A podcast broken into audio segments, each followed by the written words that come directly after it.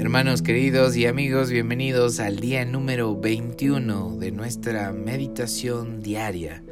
Este es el último día del mandamiento número 3, regocijarse, y hoy compartiremos sobre documentar nuestras reacciones. En una ocasión escuché de una persona muy sabia que una actividad que se realiza por más de 21 días se convierte en un hábito. Piensa en qué buen hábito es meditar. Ahora, meditar en la palabra de Dios tiene un éxito aún mayor. Dios nos garantiza un éxito completo cuando meditamos en su palabra y nos determinamos en cumplirla. La luz espiritual que se recibe y que se obedece produce más luz, pero la luz que se descuida y se rechaza produce más tinieblas. Nuestro estorbo más grande para aplicar el mandamiento de regocijarnos cuando somos vituperados es el enojo que explota cuando las pequeñas cosas salen mal. Nuestra reacción a las pequeñas irritaciones puede establecer nuestras reacciones a provocaciones mayores. Piensa en lo siguiente, si hay un incendio y en tu mano derecha tienes un vaso de agua y en tu mano izquierda tienes un vaso con combustible, ¿cuál tienes que tirar para que se apague el fuego?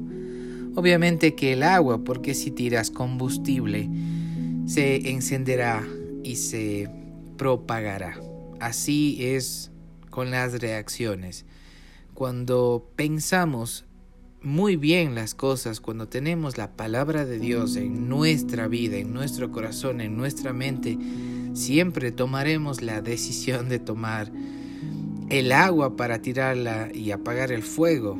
Pero si continuamos con nuestro orgullo y reaccionamos a esas pequeñas provocaciones, tan solo con una gota de combustible, comenzará a expandirse aún más el fuego.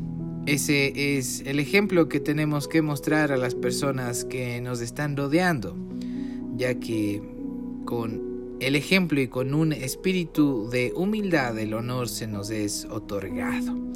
Hermanos queridos, confío mucho en que puedan documentar sus reacciones, ya que así quedará establecido un diario con información valiosa para personas en un futuro, para sus generaciones, que sabrán cómo lidiar, cómo enfrentar el enojo, cómo reaccionar de forma correcta y sobre todo sabrán cómo regocijarse aún más en las pruebas, aún más en las dificultades, aún más cuando son vituperados. Estamos creando un legado extremadamente valioso y poderoso.